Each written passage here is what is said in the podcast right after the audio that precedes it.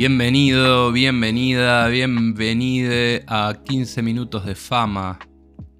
Mi nombre es Pablo Sansone, soy un Homo sapiens sapiens uruguayensis, soy una persona muy curiosa, soy psicólogo y escribidor de cositas y me interesa entender la naturaleza de las cosas, sobre todo la humana. Este podcast me lo inventé como una excusa, como una oportunidad para aprender cosas nuevas, pero junto a ustedes, en comunidad, y no ser un, hombre mayor gritando en una nube. 15 minutitos para conocerse, esa es la propuesta. Así que si te interesa, quédate. Y feliz autoconocimiento, mi amigue. En el episodio de hoy, la ansiedad.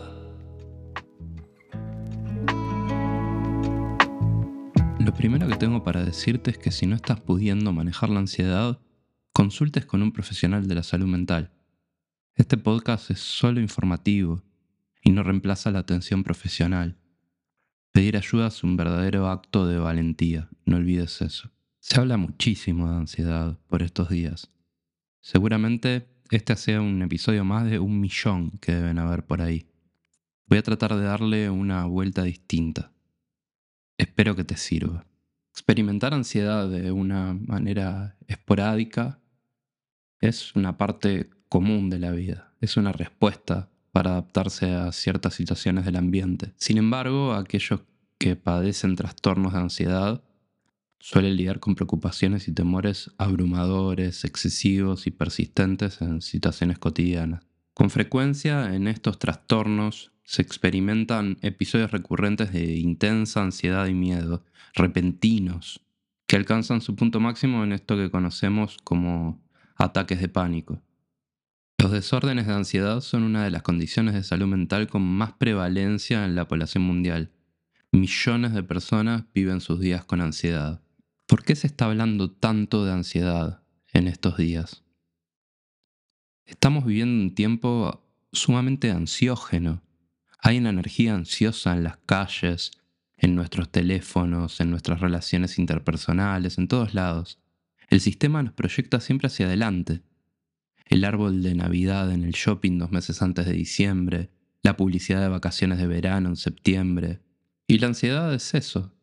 Es esa proyección constante hacia un futuro que en realidad es incierto, por el que nos preocupamos, que nos da miedo, que nos da inseguridad. Nuestra tecnología evolucionó más, más rápido que nuestra psiquis y que nuestros sistemas nerviosos, y aún no se han adaptado a la cantidad de estímulos que estamos percibiendo cotidianamente. Porque estamos quietos, pero nuestra cabeza está en muchas cosas a la vez, hablando con muchas personas a la vez, haciendo muchas cosas distintas, todas superpuestas. Pero estamos muy quietos. Nunca antes en la historia de los seres humanos nos movimos tanto sin movernos. Y nuestras mentes se están adaptando. Están de a poco adaptándose, pero eso lleva miles de años, adaptándose a nuestras nuevas realidades, a nuestros nuevos deseos, nuestras nuevas revoluciones internas y mundiales, a también el bombardeo de noticias. Pareciera que todo el tiempo el mundo está empeorando. Y eso es por cómo se cuentan las noticias, por cómo se elige el sensacionalismo con el que nos llegan las cosas. Tenemos mucha falta de perspectiva y hay un olor a desastre siempre en el ambiente que no ayuda a las personas que sufren de ansiedad. Otra cosa que es muy importante para entender por qué hay tanta ansiedad en el mundo, y creo que no nos podemos hacer los boludos y boludas, es la pandemia. Nos dejó patas para arriba en términos de salud mental, luego barrimos rápidamente bajo la alfombra y ahora toda esa mugre está explotando por todos lados. En términos históricos todavía no pasó el tiempo suficiente como para entender todo lo que nos sucedió en la pandemia. Pero yo creo que muchos de los problemas que hay hoy en día con respecto a la ansiedad también son consecuencia de lo que nos pasó durante esos años. Quiero hacer algunas distinciones que me parecen importantes. No es lo mismo vivir una situación de ansiedad que sufrir de ansiedad. Así como tener un fuerte episodio de angustia y de tristeza no es lo mismo que tener depresión. Eso quiero que te quede claro. La ansiedad en algún punto, cuando tiene sentido por cosas que nos pasan y cuando no es excesiva y no es recurrente, no representa un problema de salud mental. Como decía hace un rato, el punto más alto y más desagradable de un episodio de ansiedad es el ataque de pánico. Y antes de seguir hablando en general de la ansiedad, de sus síntomas y de posibles herramientas para combatirla, me gustaría hacer un paréntesis acá y detenernos en esto, en los ataques de pánico. Quiero hablarle especialmente a quienes nunca sufrieron uno. Un ataque de pánico es una situación terrible, profundamente desagradable. Y no hay ni nada de exageración en esto que digo. Es una de las peores sensaciones que puede experimentar una persona.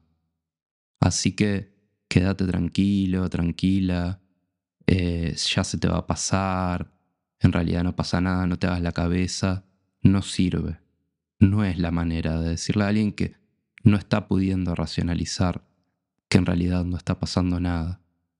No importa si objetivamente no está pasando nada. La persona está experimentando un miedo, una sensación muy fea. Miedo a morir, miedo a perder la cordura, palpitaciones, el corazón late muy rápido, falta el aire, no llega aire a los pulmones. Es muy, muy desagradable, como decía. Así que la mejor manera de acompañar a alguien que tiene ansiedad es estar ahí, es estar uno relajado, ofrecerse para estar ahí, para ayudar, para contener, pero nunca bajándole el precio al ataque. Tampoco exagerando para que la persona no se preocupe demasiado, pero en general, después de unos minutos el ataque de pánico pasa solo. Hagamos sentir a la persona que está sintiéndolo acompañada. Y aprendamos a escuchar qué es lo que esa persona necesita, que cada persona tiene distintos mecanismos para autorregularse. Ante todo, un ataque de pánico es un ataque de soledad. Es una sensación de soledad muy exagerada, indescriptible. El miedo se traduce a síntomas que pueden llegar a parecer un ataque cardíaco o algo por el estilo. Y la persona que lo sufre tiene la sensación de que nada ni nadie va a poder ayudarlo en ese momento. Por eso hablo de soledad. La soledad de no hay manera de que se me pase esto. Por eso es tan importante entender. Entender a las personas que sufren de ansiedad y que las personas que sufren de ansiedad sepan qué es lo que hay detrás de, para poder racionalizar de a poco, para poder encontrar técnicas para relajarse y que de a poco el ataque pase. Y ahora quiero hablarle a las personas que capaz están sufriendo hoy de ansiedad al punto tal de tener ataques de pánico recurrentes. Se sale, también de la ansiedad se puede salir. Hay muchos tratamientos, tanto psiquiátricos, farmacológicos como psicoterapéuticos, que están ahí esperando a que busques esa ayuda y de en serio se puede salir de, de la ansiedad. No te automediques, no busques soluciones milagrosas, no recurras a las drogas o al alcohol. Cualquiera de esos elementos puede llegar a distorsionar más la patología y hacer que sea más grave, que se acentúe. Busca ayuda profesional. Ahora bien, ¿cuáles son esos síntomas, esos signos los indicios de la ansiedad, sensación de inquietud, agitación o nerviosismo, percepción de una amenaza inminente o de una catástrofe, aceleración del ritmo cardíaco, hiperventilación, esto es respirar rápidamente, sudoración, temblores, sensación de debilitamiento, de fatiga, dificultad para concentrarse o desviar la atención a a una inquietud, problemas para conciliar el sueño, trastornos gastrointestinales también, dificultad para controlar algunas situaciones que puedan llegar a generar ansiedad. Y la ansiedad no es una cosa homogénea. Los trastornos de ansiedad son bien distintos entre sí. Por un lado tenemos a la agorafobia, capaz escuchaste, que es un tipo de trastorno de ansiedad en el que se experimenta el miedo a lugares o situaciones abiertas que pueden llegar a provocar pánico, la sensación de estar atrapado, indefenso o avergonzado. El trastorno de ansiedad también causado por una enfermedad, el miedo a tener un problema de salud, el trastorno de ansiedad generalizado, que se caracteriza por una preocupación ansiedad constantes y excesivas acerca de actividades o eventos, incluso asuntos cotidianos habituales, una preocupación muy desproporcionada, el trastorno de pánico que implica episodios repetidos de estas sensaciones súbitas de ansiedad, miedo y terror, el trastorno de ansiedad social o fobia social, que implica altos niveles de ansiedad, miedo o rechazo ante situaciones sociales, debido a sentimientos de vergüenza, de inseguridad o de preocupación por ser evaluado o percibido negativamente por otros. Luego tenemos fobias específicas, se caracterizan por una ansiedad notable cuando la persona se enfrenta a un objeto o situación específicos, y siempre hay un deseo de evitarlos. También hay situaciones de ansiedad inducidas por el uso de sustancias y también muchas formas de ansiedad que combinan todos estos tipos de trastornos que te dije antes. Como siempre digo, nosotros solemos clasificar para poder entender, pero los seres humanos somos mucho más complejos que una clasificación rígida. Además de todas las variables psicológicas que discutimos, Existen muchas cosas a nivel orgánico, a nivel físico, que pueden desencadenar reacciones ansiosas. Por ejemplo, nuestra dieta. La deficiencia de algunos micronutrientes como el magnesio y el zinc. También nuestra dieta puede inducir a que tengamos una mala flora intestinal. Recordemos que nuestro intestino también tiene neuronas y está muy relacionado a cómo el organismo procesa ciertos compuestos que pueden llegar a desencadenar situaciones de ansiedad. La falta de ejercicio físico, sabemos que el ejercicio físico hace muy bien al cuerpo y a la mente y también reduce la ansiedad y la mala higiene del sueño. Dormir es muy importante. Dormir es uno de los reguladores del humor y de las emociones más imprescindibles para nuestra salud. No tenemos que pasar por alto esto. Y también es importante destacar que la ansiedad puede recorrer el camino inverso y afectar a la salud física, porque el estado de ansiedad consume mucha energía, entonces nos la reduce. esta proyección constante hacia el futuro nos quita fuerza vital para vivir un presente pleno, a nivel psicológico y también a nivel físico.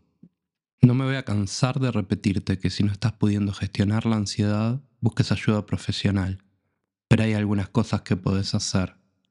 Ejercicio, yoga, meditación, equilibrar tu dieta, pasar tiempo en la naturaleza, tomar medidas para mejorar la calidad de tu sueño, compartir tu tiempo con personas que mejoren tus emociones y tu estado de ánimo.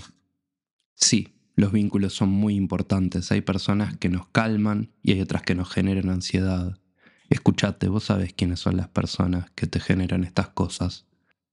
Quizás la forma más eficiente de hackear nuestro sistema nervioso para calmarnos es la respiración. Hay muchas técnicas, pero todas se basan en respirar de forma consciente, exhalando en tiempos largos. Te recomiendo dos técnicas en particular. Está lleno de videos en YouTube que te explican cómo hacerlas. La respiración 478 y el suspiro fisiológico. La cita con la que voy a terminar el episodio de hoy es del escritor irlandés Bernard Shaw. Y como siempre es corta pero potente. Y dice así, las personas se aferran a sus cargas más de lo que las cargas se aferran a ellas. Seguime suscribite, calificame, comentame, abramos la conversación. Feliz autoconocimiento, mi amiga.